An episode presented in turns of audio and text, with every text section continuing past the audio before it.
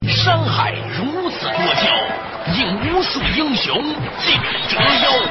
数风流人物，还看我是梁东。大家好，我是吴伯凡。两个男人孕育五年，梁东吴伯凡帮你坐着打通经济生活任督二脉，东吴相对论。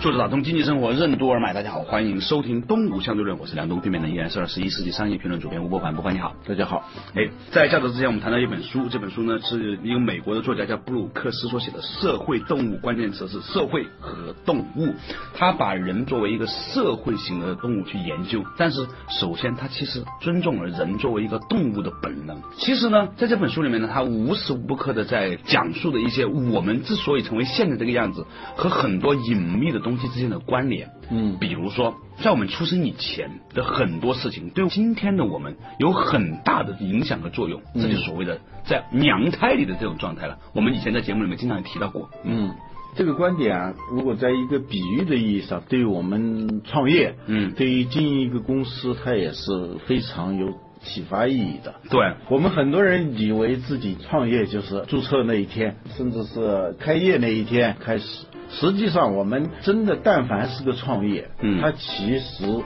早在你在创业之前的五年、十年，甚至二十年，嗯，甚至往前推，推到。你在娘胎里头的时候，那些经历都有关系。比如说华为的老板任正非，嗯，如果他没有赶上这个时间，他是创立不了这个企业的。嗯，但是呢，他在此之前的很多的经历，嗯，已经沉淀在他的意识里头。嗯，一旦这个时机来临。那些沉淀在内在的那种底层的东西，会源源不断的去影响他，嗯，支持他，嗯，或者限制他，等等、嗯嗯、啊。所以我们有时候说衡量自己能创业，有两个因素必须得考虑，一个是你创业的这个时机啊，你如果赶上一个特别不适合于创业的时机，那你再大的能量你也发挥不出来。同时呢，你要仔细的反观一下自己，反身而成呐、啊，嗯、就是反过来看自己。这个看呢，包括理性的看，包括这种回忆、这种潜意识当中不断的一次又一次内观、内观啊，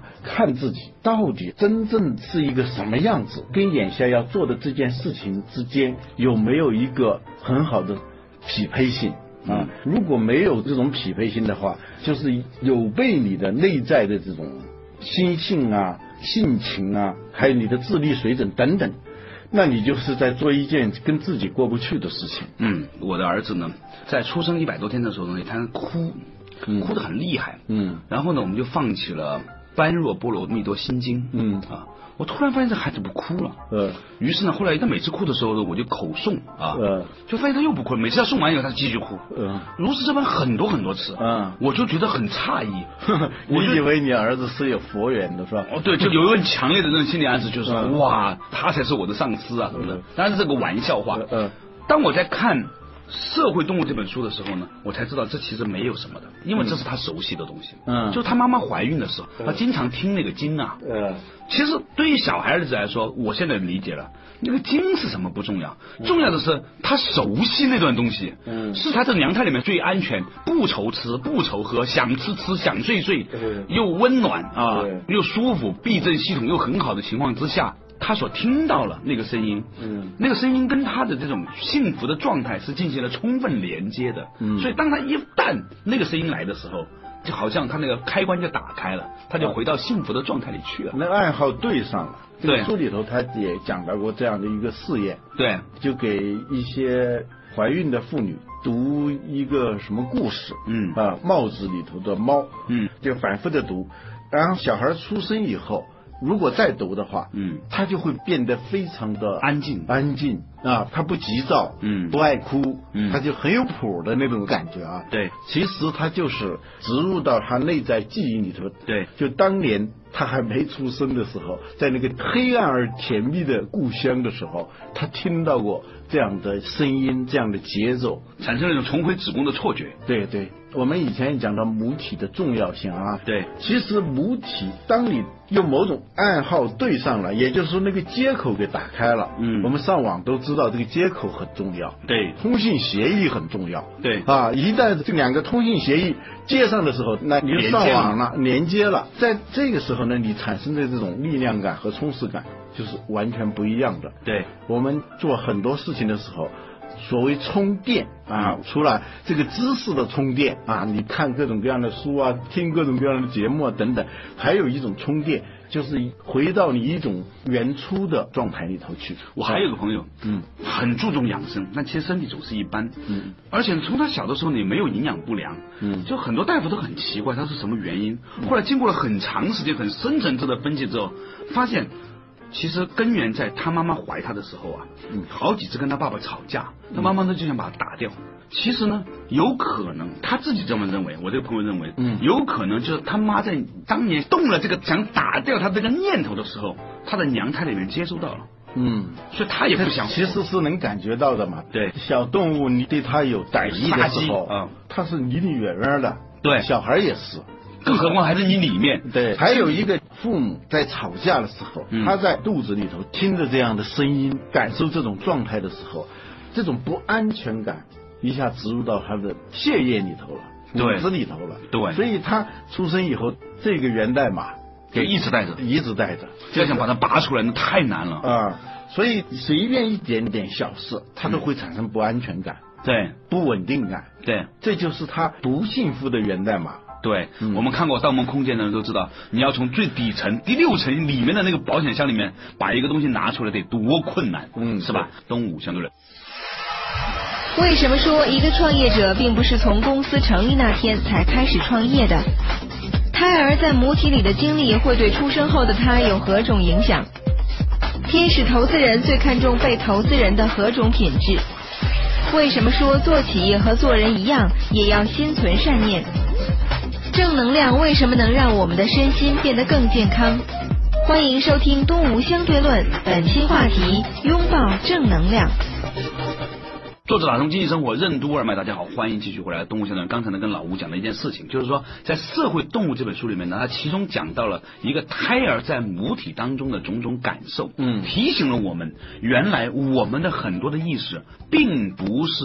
出生之后慢慢受教育才学会的，嗯其实。对我们影响最深，甚至深到我们自己都没有意识到的那些东西，很可能在我们出生以前已经有序列的被放进去了。对，也就是说，我们上学都以为是从六岁开始的，对，其实是从零岁开始。对其实按照中国的算法的话，它就不是零岁了，嗯就是一岁。嗯我们老说虚岁嘛啊，嗯嗯嗯虚岁就是说它是把你在娘胎里头的那十个月算一岁。对，实际上这是有道理的，嗯那个不是白活的，不是一个完全是一片空白的。他这里讲到还有一个现象，就是胎儿四五个月的时候，如果医生用手电筒嗯照他妈妈的肚子，嗯他就会把那个小手本能的去挡他的眼睛。嗯，你可以想象，他实际上是一个有意识的，在里头也是有学习能力，而且一直在学习的这样一个过程。嗯，所以呢，从这个点上来说呢，我就觉得说，很多人哈做公司，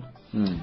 表面上看从拿职啊，或者是说成立产品推出才开始，其实啊，嗯那已经晚了。当你有第一个要做这个事情的念头，嗯到一直在心里面酝酿，开始它是一个模糊的想法，自己也不清楚的，嗯慢慢慢慢越来越成型，越来越成型，找不同的人碰撞，嗯是吧？接收不同的信息，然后自己在自己心里面去孕育哈。嗯就像我们的广告词里面说的，两个男人孕育五年。其实动物相对论，大家觉得说出来第一天是这个样子，并不是这样嗯的。是第一次我和老吴，我们俩在饭桌上见面的时候，其实已经开始在酝酿这个事情。嗯说起来很肉麻，两个男人这样是吧？但其实你认真想想，我们每一个人某种程度上来说都是一个母亲。母亲节的时候，每一个人都应该去过，因为呢，你每一天都在酝酿某一些想法，某一些想法酝酿时间长了，嗯经过两年、三年、五年、十年，嗯然后呢，逐渐成熟，在某一个风云际会的时刻，嗯它就变形了，它就长出来它就了出生了，嗯它就出生了，那叫临盆。你但是就呢问世了。嗯，对，就问世。但是其实你如果从刚才我们提到的那一些在娘胎里面的这种胎儿的这种记忆，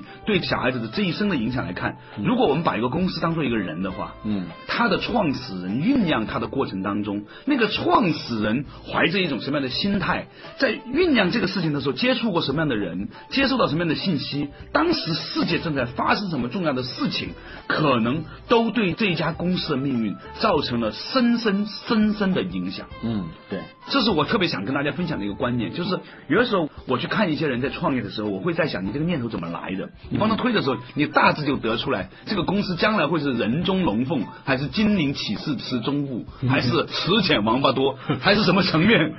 你大概是知道的。对，所以有些搞天使投资的人啊啊，过去我老听他们说，啊，就是要看人，嗯具体的项目他们有的也不清楚。嗯，比如说徐小平，他就是搞新东方的，对他不可能说老去投教育的嘛。嗯嗯今天一个人说要做移动互联网，明天一个人说要做幼儿教育等等，他怎么来看你这个能成不能成？他怎么能决断说要不要把钱给你，让你去创业？嗯他能看的就是看你这个人。是否具有一种强烈的激情？这个强烈的激情是什么？不是装出来的，是好像是有点儿像注射了吗啡似的那种感觉啊，嗯就是无比兴奋的那种状态。就是当他谈这个东西的时候，或者他想象他在做这个事情的时候，他立即就好像有一种东西被点燃了。嗯这种状态其实跟我们刚才说的出生以后的小孩儿，当他听到他在娘胎里头听到的一首歌，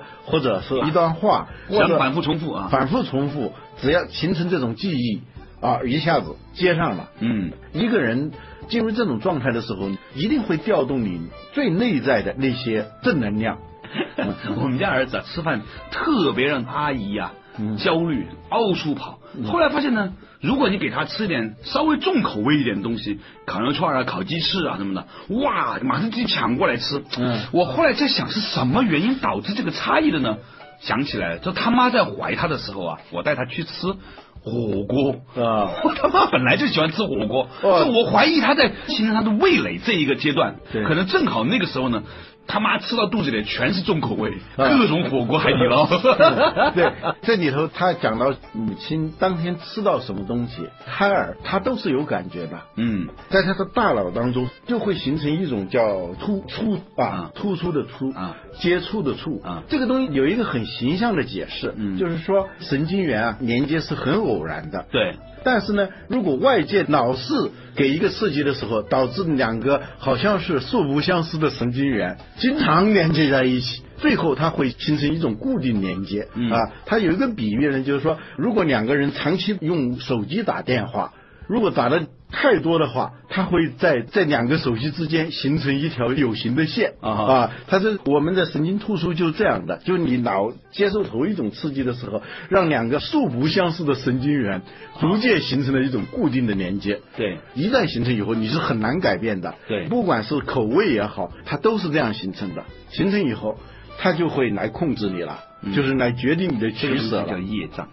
这叫业。 嗯，我是这么看这个事情的哈。嗯其实，在我们形成的过程当中，比如说在十个月怀胎里面哈，嗯，在不同的时间点跟某一些东西的特定有某种对应关系。我有个医生老师告诉我说，嗯他说其实啊，我们知道每一个婴儿都经历过从虫子长成兔子，最后变成猴子，变成人的过程，嗯这个你知道的嘛，对吧对？有一个阶段长得特别像兔子嘛，嗯就是每一个人其实都有个嘴唇裂开的时候，嗯只不过到某几天的时候呢，你这个嘴唇就要合上了，嗯啊，但是呢，如果在那两天你突然受到了一些不该受到的刺激，嗯，它这个合并嘴唇的过程就会终止。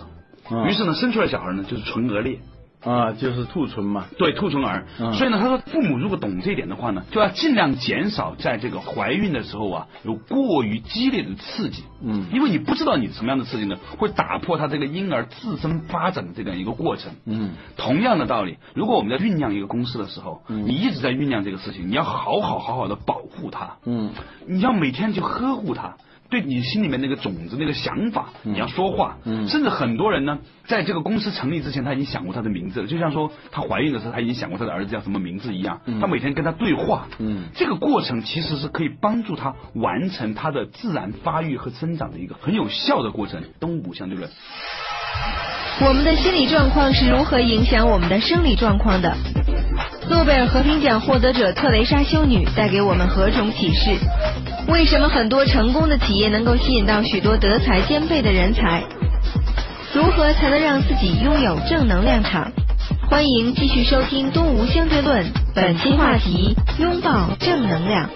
作者打通经济生活任督二脉，大家好，欢迎继续回来《东吴相对论》。有些时候，一个念头，嗯，都会决定这个事情未来发展的命运。嗯，我嗯们以前总是觉得说这是好像很违心，但是现在越来越多的数据证明，这种想法本身对我们是有很大的影响的。比如说，对一个小孩子来说，他需要一个相对稳定的生存环境。嗯，当一个妈妈出现了恶念的时候，有杀机的时候，嗯。可能这个小朋友正在发展出他身体的某一个很重要很重要的东西，嗯，他突然一下子妈妈的娘胎里面的整个体液的这个平衡水平打破了之后呢，可能对这个小孩子有很大的影响，嗯，所以常常人都说母亲啊在怀孕的时候啊，她本能要采取这种笑呵呵的态度，为什么呢？因为我觉得从生物的角度上来说，她要采取一种良性意识来保护她的婴儿，对，负面的情绪一定会导致相应的生理状况，对这是不言而喻的，对这种生理状况直接就会影响到孩子。对，尤其当他还在你的身体里面的时候，他是离毫谬以千里，是吧？对对对，发射卫星的时候就能知道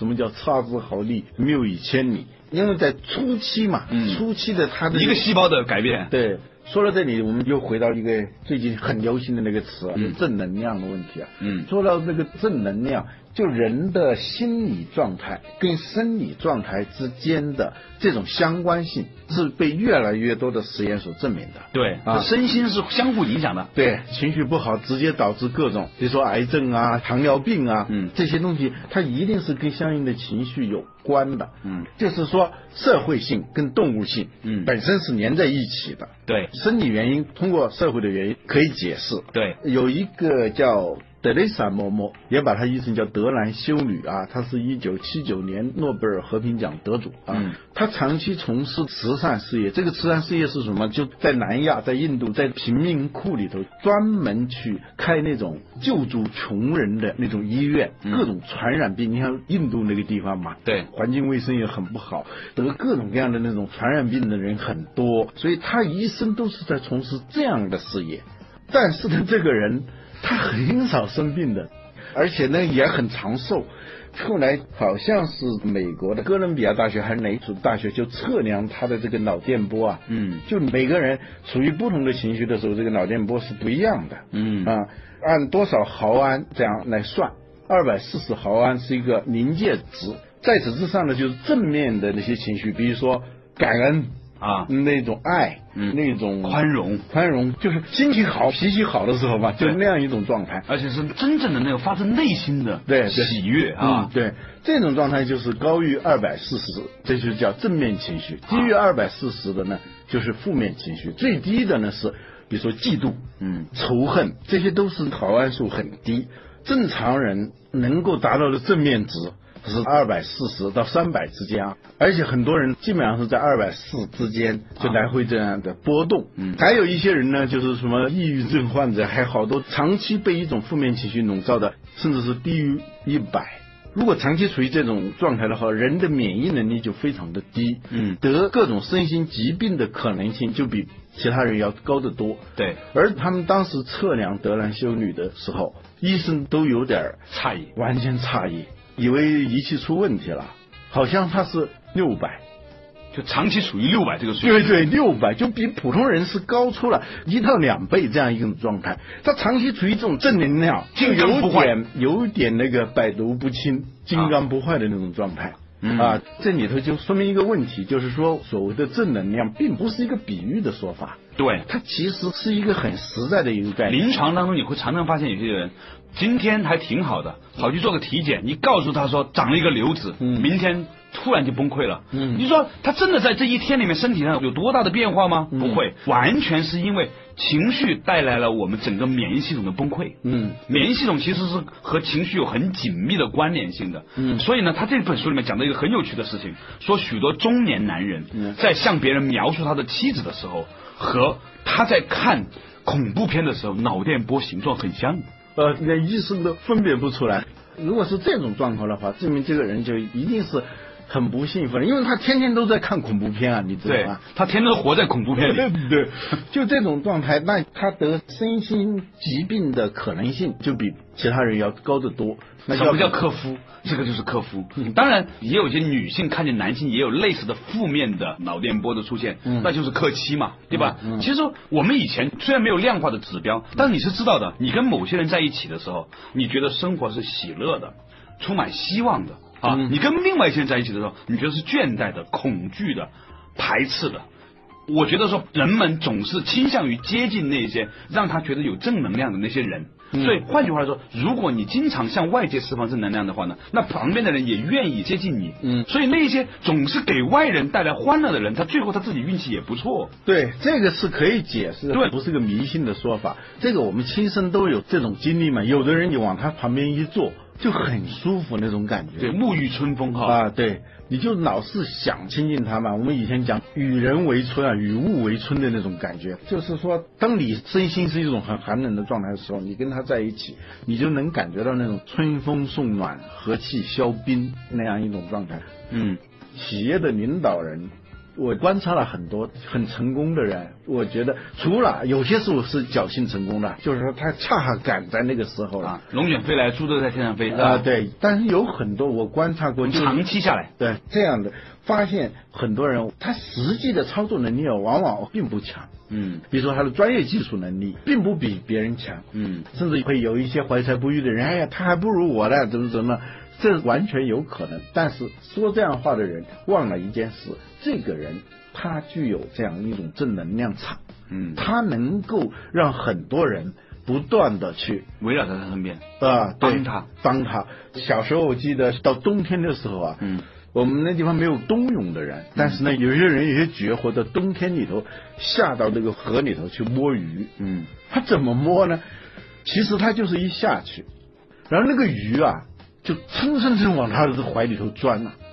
你知道原因是什么吗？嗯他热嘛是吧？ 对对，有的人他就是这样，他在一个地方待着，就有很多人帮他。对，大家对这种温暖的、对这种正面的这些东西的感受能力其实是很强的嘛。对如果你真的有这种正能量的话，你是会吸引更多的有才有德的人到你身边来。如果是你没有这种，你像冰一样的人不会往你身边聚，偶尔凑合在一起的时候，都是那种简单的利益绑定啊，最后这种散伙的可能性非常大，背叛的可能性非常大。我总结一下啊，从《社会动物》这本书里面，我看到的是什么呢？就是一个父母如果要真正的爱他的孩子，应该在怀孕的时候就不断的用喜乐祥和的音乐围绕着他，用比较正面的能量，不要让他着凉，然后呢，让他处在一种安全感、幸福感里面。嗯这样的小孩子出生之后，这一辈子哪怕遇到再多的困难，他也会有一种安全的内在的定力在。嗯啊，这个就是父母送给孩子的最好的礼物。嗯，而且呢，他这里头还讲到，就是婴儿跟母亲之间，嗯跟成年人之间，他有一种完全超出他智能的交往能力。对啊，比如说，小孩儿他有各种各样的方式来让你不断的去注意他。嗯如果你不注意他，他就会很烦躁，嗯他甚至会哭。如果母亲突然看着他的时候，那个表情是呆滞的，嗯，故意面无表情的时候，小孩会很烦躁，甚至很恐惧，会哭起来。所以他是希望不断的来跟你进行互动的。所以，早期抚养孩子的过程其实就是教育孩子的过程。你要让他养成一种习惯，就是不要让他形成一种剥削性的，总是让别人注意他。他可以不注意别人，因为应该是一种互动的，就是说你要校正他的那种习惯，逐渐的呢，他会变成一个对周围的环境、对别人的反应保持一种敏感的状态，学到这种能力对他一辈子来说都是非常重要的。他对周围有一种敬畏的心态、尊重的心态，这个是他的一生的正资产。嗯，所以越讲吧，越觉得自己，哎呀，幸好现在明白这点道理，嗯否则的话，自己为什么成为一个悲剧人格？你完。